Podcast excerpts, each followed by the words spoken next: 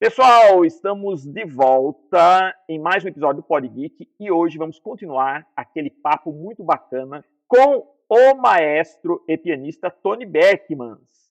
Lembramos também, pessoal, que estamos fazendo nossas gravações do Pod Geek em sistema home office por causa do confinamento dessa crise do, do, do coronavírus. Então, se por acaso acontecer uma pequena falhinha no som, uma interrupção, é justamente por causa disso.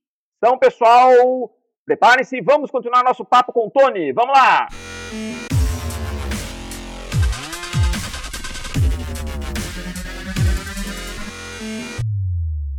E, e, e seu trabalho com publicidade, é, eu acho que isso te preparou também. É, eu acho que a publicidade, o cinema, particularmente o cinema publicitário, como a gente chama, né, a produção uhum. audiovisual publicitária, ela é um, um, vamos dizer, quase um campo de treinamento, assim, muito bom, né, eu, eu lembro, assim, da época eu trabalhei bastante com a produtora O2, né, a gente fazia muitas trilhas para a produtora do Fernando Meirelles, Isso, né, Meirelles, é o, uhum. o, diretor do Cidade de Deus tal.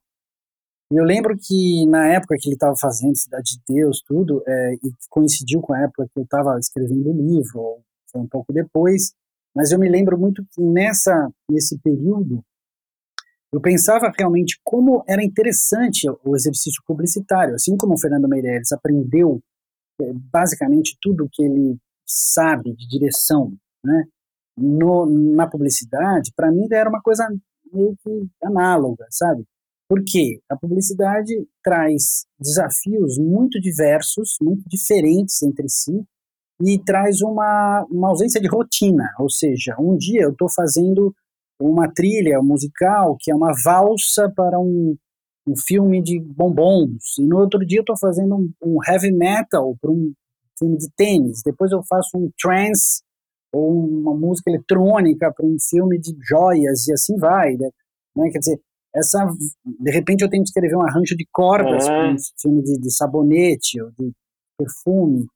Então essa versatilidade que é exigida do produtor, do compositor, ela sem dúvida me ajudou muito a, a visualizar possibilidades muito variadas de produção musical, né? de estilos, de desafios, de truques, né? e isso bem bacana. E aí a gente estava falando justamente da, daquele momento em que eu percebi que faltava uma exposição de, de toda essa magia que a gente está falando uhum. para o público.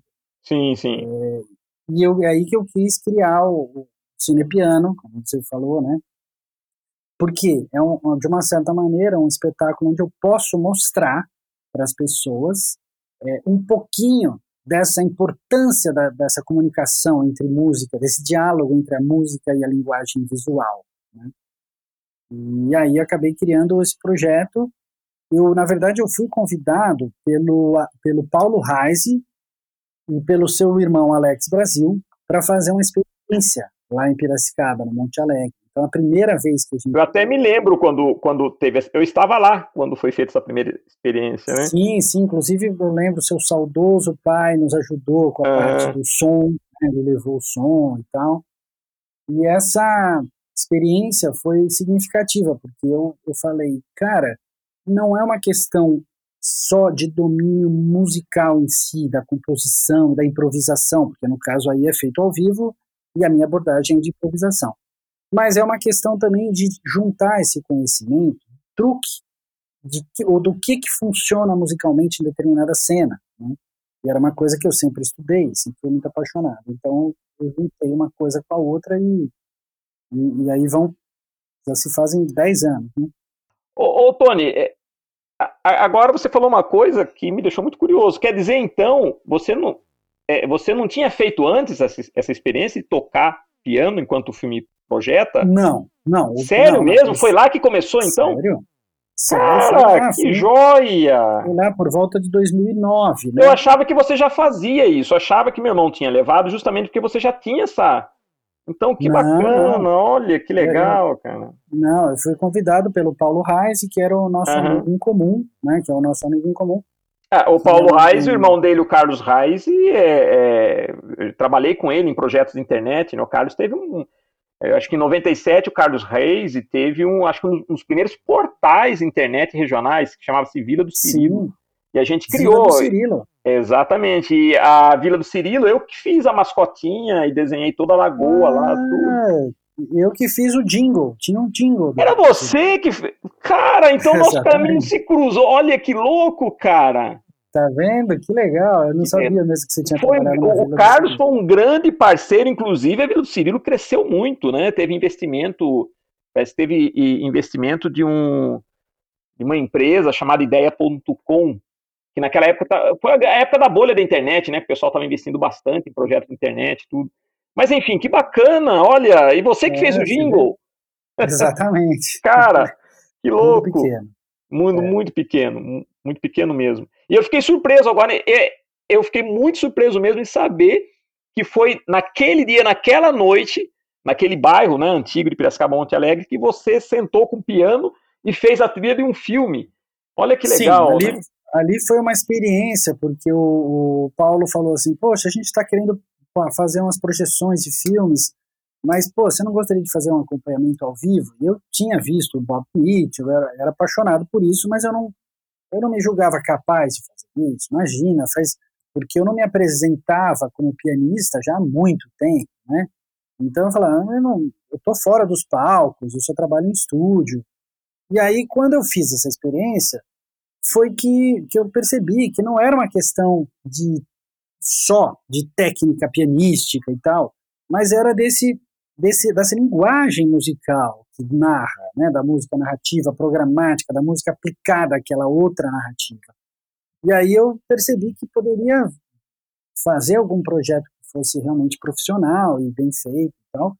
E aí, lógico, demorou um pouquinho para eu criar o nome. Daí, o ano seguinte, criei o nome Cinepiano, papá. E, e aí, sempre que posso, conto com a participação, contava com o Paulo, né, mas o Paulo acabou indo morar muito longe, mora em, em Florianópolis hoje, e, mas o Alex, é, mas o seu irmão, Alex, é meu grande parceiro em, em 90% dos espetáculos aqui no Brasil, né, tem alguns que a gente consegue viajar para todo canto, e aí eu faço com projeção digital mesmo, né, é, ou às vezes quando me convidam já tem uma projeção já determinada e tal, eu vou como pianista e tudo. O que Mas... eu acho legal da, da, projeção com o projetor é você reviver essa magia do cinema completa mesmo, né? Você tá, tem o pianista e tem aquela projeção, que o barulhinho do projetor distante também é uma, é uma magia, né? Você... Ah, é uma coisa que faz. É, não sei, para quem não sabe, né? Mas o cinepiano então é isso, é um espetáculo audiovisual em que é, são projetados clássicos do cinema em 16 milímetros de película de verdade pelo grande Alex Brasil, que você já deve ter entrevistado aqui, não pode? Meu mano, ele vai ser o próximo. Tinha que entrevistar você primeiro, né? Dentro desse projeto do Cine Piano e o Cine 16, primeiro você, na sequência, vai ser meu irmão, com certeza. Que o projeto, o projeto de vocês, né? É, é, é uma coisa é, fantástica. Eu e meu irmão, a gente nasceu apaixonado por cinema, nós somos apaixonados por cinema. Só que eu segui o caminho da, dos quadrinhos, da HQ, da animação, e ele despertou para essa coisa, né, de, do, do, projetor. Ele é hoje um dos maiores colecionadores de filme, que eu, assim, né, e está com um projeto incrível também, o Cine 16, que é esse resgate, né, e... Exato. Esse acervo que, que ele tem é um negócio realmente muito valioso, porque não é só um acervo, mas um acervo atualizado, bem cuidado, né, que ele tem essa ele tem essa paixão por editar é, as legendas, as aberturas, ele deixa os filmes em ordem. Isso é uma coisa muito legal hoje em dia, porque a gente está vivendo uma época em que isso virou praticamente uma, uma coisa de história, né? Então, quando as pessoas veem um projetor na frente, elas ficam fascinadas. Exatamente, exatamente. Inclusive, eu, eu até comento isso com os meus alunos na escola, quando eu cheguei a mostrar uma película na sala de aula, eles ficaram impressionados, porque hoje é tudo muito digital hoje, né, Tony? Na verdade, hoje as coisas elas não existem, elas são apenas digitais. São virtuais. Você não tem mais uma imagem, você tem o quê? Mas um arquivo digital. Então, o filme em si, a gente usa a palavra filme, e muitos da, da, nova geração nem sabem por que da origem do filme, né? Mas o filme é isso, é película. Então, quando eu mostrei para o pessoal na sala de aula, a película, é, eu levei uma 70 milímetros, que é aquela grande, né? E eles ficaram impressionados é, em saber que antes o filme era isso mesmo, era uma imagem fotográfica, numa sequência de quadros, e do lado a trilha para o som. Coisa que. É, e era toda uma mecânica, que é uma coisa apaixonante. Sem é... dúvida, essa, esse aspecto, é, vamos dizer, presencial, real das coisas, da mecânico, e aí vem o piano também, o né? Piano, exatamente. acústico. Tudo isso compõe uma, uma atmosfera, uma magia realmente única para o espetáculo. Então, e vou te falar, Tony, uma coisa que, que me emocionou muito, e me emocionou muito, foi aquela apresentação lá no, no cinema de Leme, no Cine Avenida, né, com o Noel. O Noel, aliás, o Noel é um que eu vou querer entrevistar aqui no Pod Geek, porque o cinema de rua hoje é uma coisa rara. Porque hoje o cinema. O, o, hoje o cinema ele é ele é praticamente shopping, né? Você não tem mais essa coisa do, do cinema de rua. E lá em Leme, eu acho que é um dos poucos do Brasil. E o Noel é um apaixonado. E ver meu irmão projetando e você lá na frente tocando o garoto do Charlie Chaplin foi um verdadeiro resgate. E, eu fiquei impressionado com a, a, o público, né? E o aplauso, tudo. Eu achei isso incrível. Né, Para você ver como há uma, nos dias de hoje, há uma busca, um resgate dessa, dessa estética, dessa arte, né? Dessa arte tão, tão maravilhosa, tão simples, mas que ao mesmo tempo encanta a gente. Porque essa coisa digital, de você ter tudo no celular, sei lá, acho que distanciou você dessa experiência, dessa coisa tátil, né? Que o cinema oferecia. Exatamente. Exatamente. É uma coisa que eu tenho visto uma resposta do público jovem em relação a isso, exatamente o que você falou. E isso é uma coisa, acho que universal, independente de onde eu toque, eu vejo que as pessoas reagem dessa forma. Caramba, que coisa interessante, que coisa curiosa, né? É uma coisa que, como você falou, apesar da simplicidade do conceito, conceitualmente é uma coisa muito simples, né? Porque é um cara tocando piano na frente de uma tela. Sim, mas na hora que a pessoa está ali participando comigo dessa experiência é, ao vivo, é, presencial, improvisada, de, de acompanhar aquela cena, a pessoa entra numa sintonia muito única. Eu já tive experiências em que me disseram isso, de profissionais desse ramo e tudo, que realmente é, inclusive para crianças, para pessoas que, enfim, têm pouca cultura cinematográfica e tal, é uma introdução à cinefilia, né? Porque eu estou trazendo para pro meu lado as pessoas entenderem um pouquinho da construção daquela trilha sonora, porque a pessoa vê que eu estou fazendo ao vivo. Né? Então é diferente do que a criança, a mesma criança, quando vai ver um blockbuster no cinema, ela já sabe que está tudo programado ali, que não vai sair ninguém da tela de verdade. Né? Ela, com três aninhos de idade, ele já entendeu o que está acontecendo. Né? Agora, quando essa mesma criança vê uma pessoa na sua frente tocando, ela percebe que está sendo feita essa construção e aqui, aí o cerebrinho dela lá, o HD dela, né, o processador dela faz, né, é, fica alerta com essa questão e fala, uau, o que está acontecendo aqui? É muito interessante notar realmente a, a, reação de espetáculos. Às vezes a gente faz espetáculos só para crianças, né? ou primordialmente para crianças. É muito legal ver a reação dessas crianças. Não, e, e, eu fiquei muito feliz, né, quando em, em, ver como que o Cine Piano ele, ele cresceu, né? Você já se apresentou em várias partes do Brasil, até fora do Brasil também, né, Tony?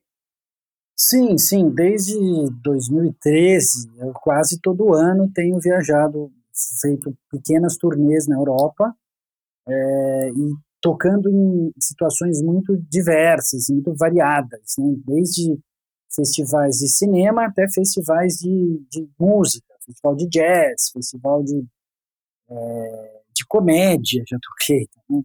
Por, porque aí, é, em qualquer tipo de situação é, cultural, você pode encaixar um espetáculo desse, porque ele mistura as linguagens de música e de cinema, né? Então, não é apenas um espetáculo musical e também não é apenas uma exibição de um filme, mas é vamos dizer, as duas coisas juntas. Isso tem sido muito interessante de explorar, né? É, aqui, é, realmente, aqui no Brasil, putz, eu em vários lugares, em todas as capitais e tal. É, lembro com destaque, um lugar muito especial foi lá em Manaus, no Teatro Amazonas, que a gente fez aquele espetáculo Cine Piano com o Alex, com a projeção 16, naquele teatro. Interessante como o meu irmão também fala a mesma coisa desse de, é. ah. lá em Manaus. Ele, ele chegou a comentar comigo que foi uma das melhores experiências que ele já teve. É, alguns foram muito marcantes, porque junta uma série de condições ideais, né? A, a, sala, a história, a acústica, o piano, o projetor, e as coisas vão tomando um. um... Na, na, na, Europa, é, é, interessante notar que, lógico, cada país tem a sua peculiaridade, mas como são países que é, invariavelmente têm uma, vamos dizer, um apreço pela cultura muito forte, então também existe uma possibilidade, assim, eu tenho tido possibilidades de experimentar mais, sabe, de fazer espetáculos ao ar livre, espetáculos em, é, eu fiz um, dois espetáculos já numa cidade no interior da Inglaterra, dentro de uma abadia, que é uma grande igreja, né, é, mas do século XIV, sabe, aquelas coisas históricas, e e é uma coisa impressionante. A primeira vez que eu fui tocar nessa abadia, eu fui acompanhar nada menos que Nosferato, dentro da igreja. Filme de vampiro. Olha que legal, cara. E, e foi uma experiência incrível. Porque aquela acústica impressionante da igreja. E, e obviamente, o pessoal, é, em alguns lugares, trata esse tipo de apresentação com muito carinho. Então, tinha um puta piano maravilhoso, uma puta tela um respeito incrível do público, uma participação muito grande das pessoas. Então são algumas é, oportunidades assim que tem, realmente têm sido muito legais. Né? Eu, eu Aqui no Brasil só a gente sofreu um pouquinho no, no, último ano, teve um ano muito ruim ano passado, né? Por causa dessa destruição que infelizmente o nosso segmento cultural está tomando. Mas tirando é, tirando esses desastres né, humanos, é, é um projeto que me fascina muito e promete muito para os próximos tempos, assim que a gente sair dessa crise né, pandêmica. Eu tenho, eu tenho visto muita apresentação sua no, nas suas lives, né? No, no, no Instagram, você faz. Ah, ah, de gravações, aquelas brincadeiras, latão. É, sim, sim. Aí ah, o Cinepiano é, é um dos projetos que eu hoje toco, que é um, o meu projeto queridinho, né? É, que reúne. Mas é óbvio que, puxa, eu estou envolvido em muita coisa, assim, é, algumas coisas comerciais, outras não, outras mais artísticas. Mas eu faço muita trilha sonora para curta-metragem, faço muitos vídeos, faço. Tem um canal também no YouTube que é o Cinepiano Sessions, que é um canal muito muito caprichado. Assim, Eu vi vários vídeos, excelente também, é. excelente. É. Pois é, a resposta é muito legal e que não tem a ver com espetáculo. Uhum. São clipes, né? São releituras de grandes canções do cinema que eu faço ao piano, convidando é, parceiros, amigos, cantores músicos. E, e, a ideia é cada vez fazer uma interpretação de um, um clássico diferente, com um arranjo diferente, tudo, e fazer um clipe muito bem feito para estar lá no canal, para as pessoas conhecerem as, as, canções, os filmes e tal. Então é uma infinidade. Agora, nessa pandemia, eu estou brincando, fazendo esse trio do Vartão da Sanfona, que é um personagem que eu já, já criei faz muito tempo, que é o, eu tocando sanfona, né?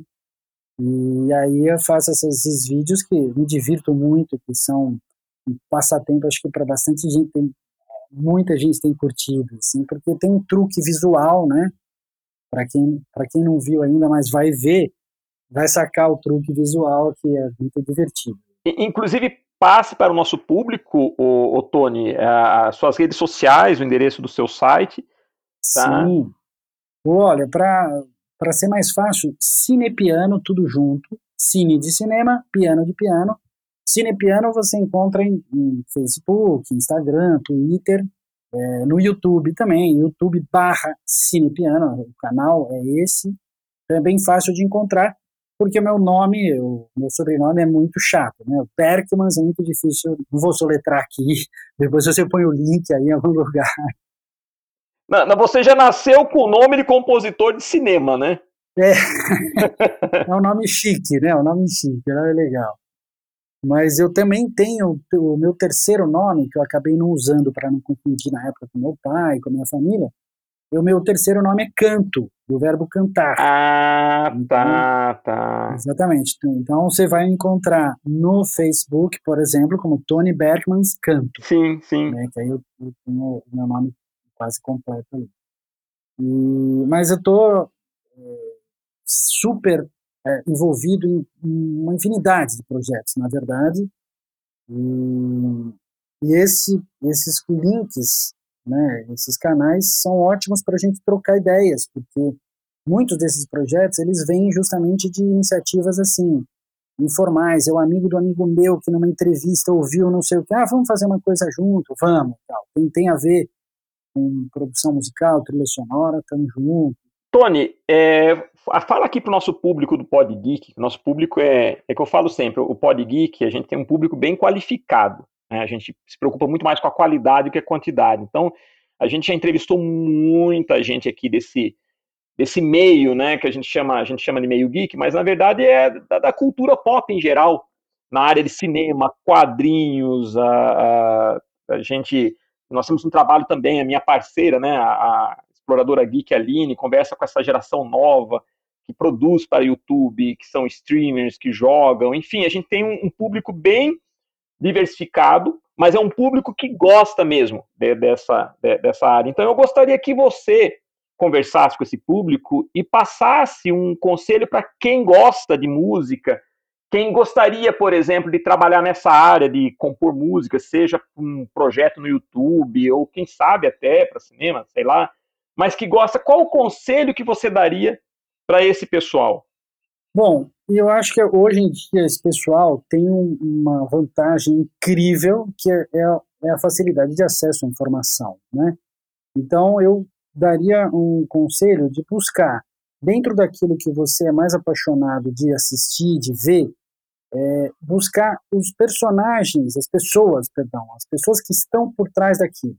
Então eu vi uma, um, eu joguei o, sei lá, The Last of Us, joguei um game uhum.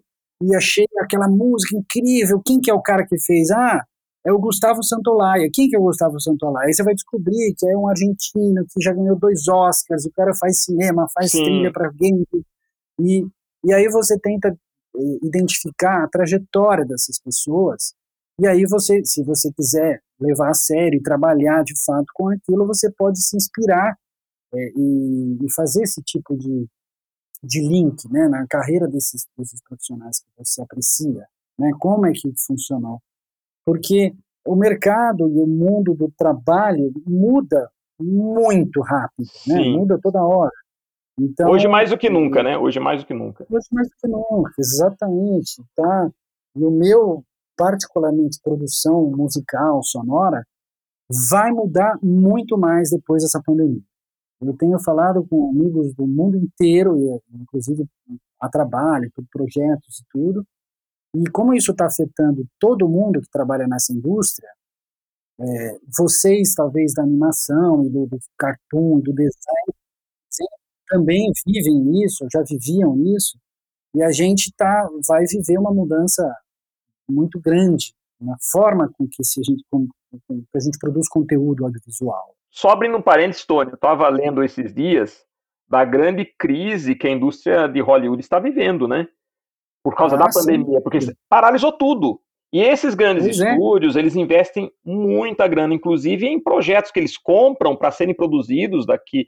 Eles, a, a, produção é contínua, então tem obras que eles compraram, roteiro, livros para serem produzidos daqui a dois, três anos, e tudo isso paralisou.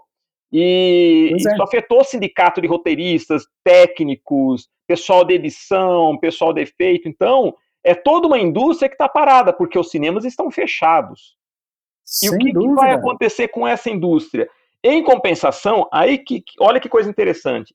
A Disney, que é a gigante do, do mercado, é que está mais sendo prejudicada, porque ela tem parques temáticos, os parques estão parados. Então, quer dizer, é todo uma, uma um contexto né, financeiro.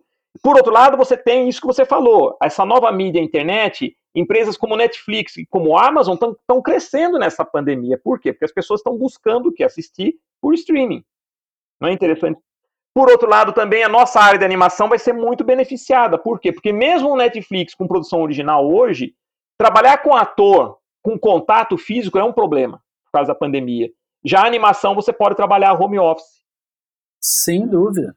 Né? No início dessa quarentena, dessa quarentena, eu já já recebi informações de colegas que mexem com animação e que aumentaram muito a sua demanda, ao passo que os, os amigos que trabalham com abertura de câmera, né, filme e tal, estão é, parados. Né? Então, essa, isso vai realmente transformar a nossa indústria. E para voltando à tua pergunta de quem quer trabalhar com música, produção musical, tal, também vai mudar radicalmente. Eu, é, por exemplo, tenho já há muito tempo uma estrutura em casa, tenho um home studio já há bastante tempo. Mas existem ainda, lógico, a maioria das produtoras tem uma sede comum, que as pessoas se reúnem, vai lá, lá, lá, lá. É, inclusive, eu sou associado aqui em São Paulo a uma produtora muito bacana que se chama Punch Audio. É, inclusive, tem muita informação bacana, tem um Vimeo muito legal da Punch. É, quem quiser conhecer Vimeo, né, barra Punch e tal. E a Punch é uma produtora é, que, tem, que é super premiada na publicidade, é praticamente especializada em publicidade, então já ganhou milhares de prêmios no mundo inteiro e tudo.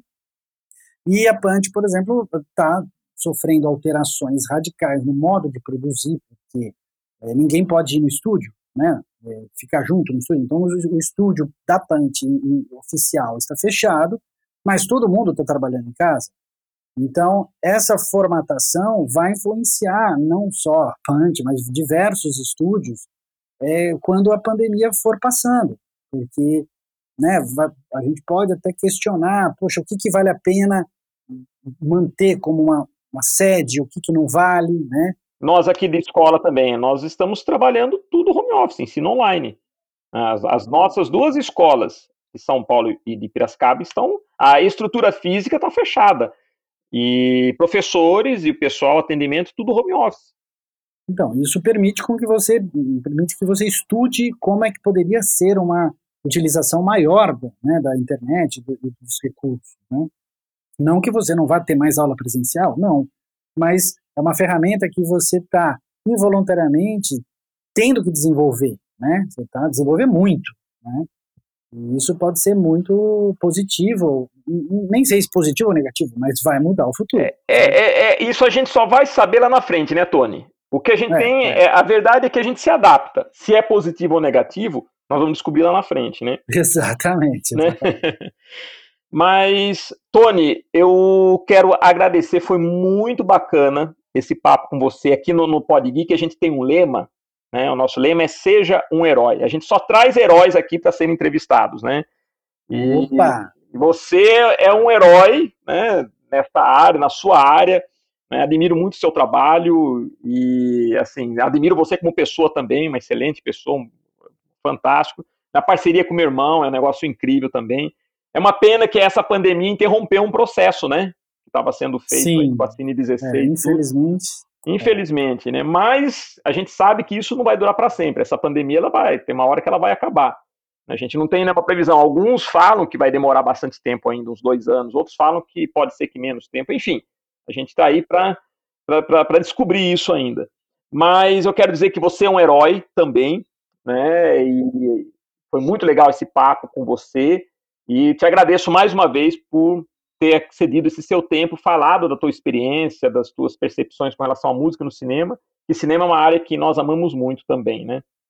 Sim, pô, que legal. Eu que agradeço muito, te parabenizo pelo podcast.